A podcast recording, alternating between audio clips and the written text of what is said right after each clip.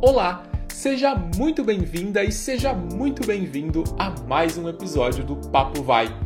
Eu sou o Walter e hoje eu vou ajudar você a formar o plural das palavras em português. Nós vamos falar das cinco principais terminações de palavras e vamos aprender como criar o plural dessas palavras com base nas últimas letras. Esses são os grupos mais comuns de substantivos e de adjetivos. Vamos adiante então para o primeiro grupo. Aqui você já vai aprender a regra mais simples, a regra mais básica de plural em português. Para as palavras que terminam em vogais, você apenas adiciona a letra S. E quais são as vogais? A, E, I, O, U. A pronúncia dessas vogais pode mudar, mas são basicamente essas cinco letras. Quando um substantivo ou um adjetivo terminar com uma dessas letras, você apenas precisa adicionar a letra S. E aí você tem os plurais.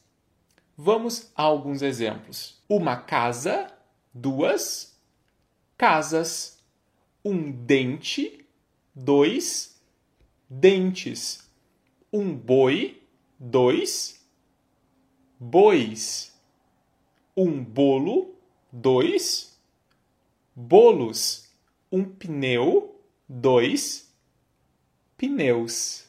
Vamos agora para o segundo grupo as palavras que terminam em R, S ou Z no singular, você apenas precisa adicionar E, S para formar o plural.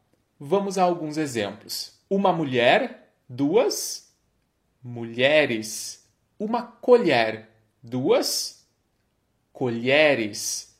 Um país, dois países um mês, dois meses, uma atriz, duas atrizes, uma cicatriz, duas cicatrizes. Vamos agora para o terceiro grupo de palavras.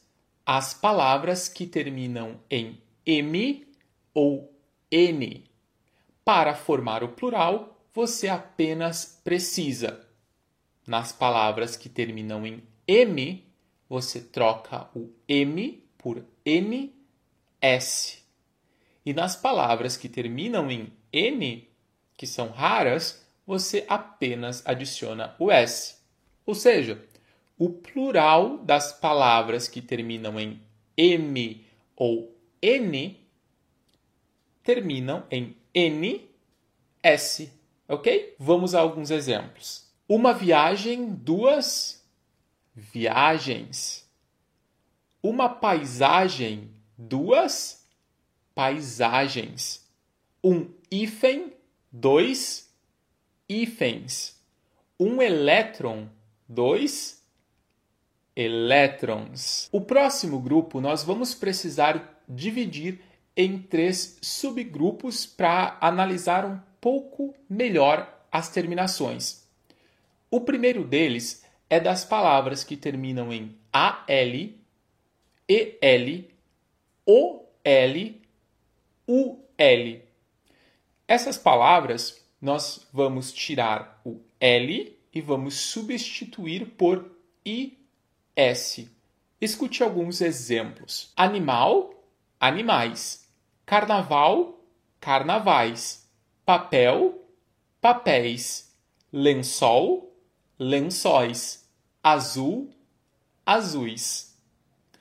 O segundo subgrupo das palavras que terminam em L, você já deve ter percebido que faltou a vogal I, né? Eu falei A, L, E, L, O, L, U, L. Faltou então I, L. Por isso, o segundo subgrupo é das palavras que terminam em I L, quando essa é a sílaba mais forte. Portanto, as palavras que terminam em IL, que tem a última sílaba como a sílaba mais forte, nós apenas tiramos o L e colocamos a letra S. Escute alguns exemplos. Perfil, perfis, gentil, gentis, sutil, sutis. O último subgrupo é das palavras que terminam em IL, quando essa não é a sílaba tônica.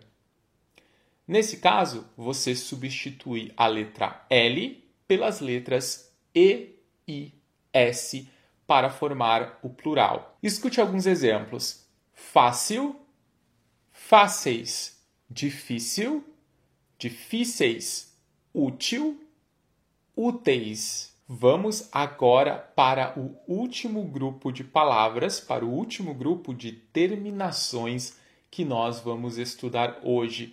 E aqui eu peço a sua atenção, especialmente porque nós temos uma questão de pronúncia muito importante. Sim, eu estou falando do som nasal e sim, eu estou falando das palavras que terminam em ão. Existem três possibilidades de plural. Você pode substituir o ão por ões, ãos ou ães. Eu vou dar alguns exemplos. Um avião, dois aviões. Uma religião, duas religiões.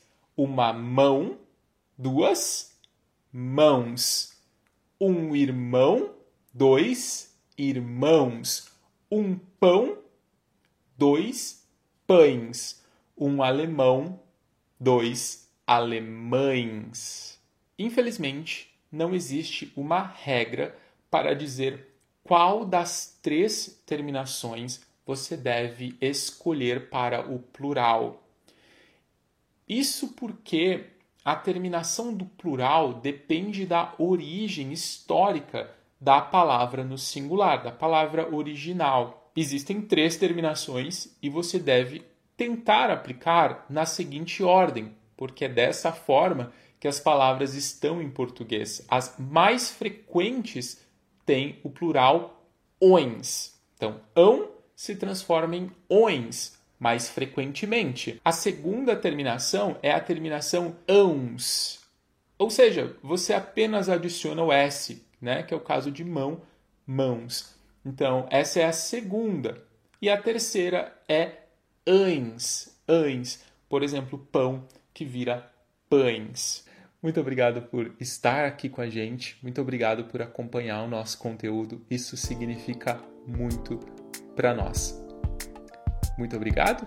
Até a próxima e valeu.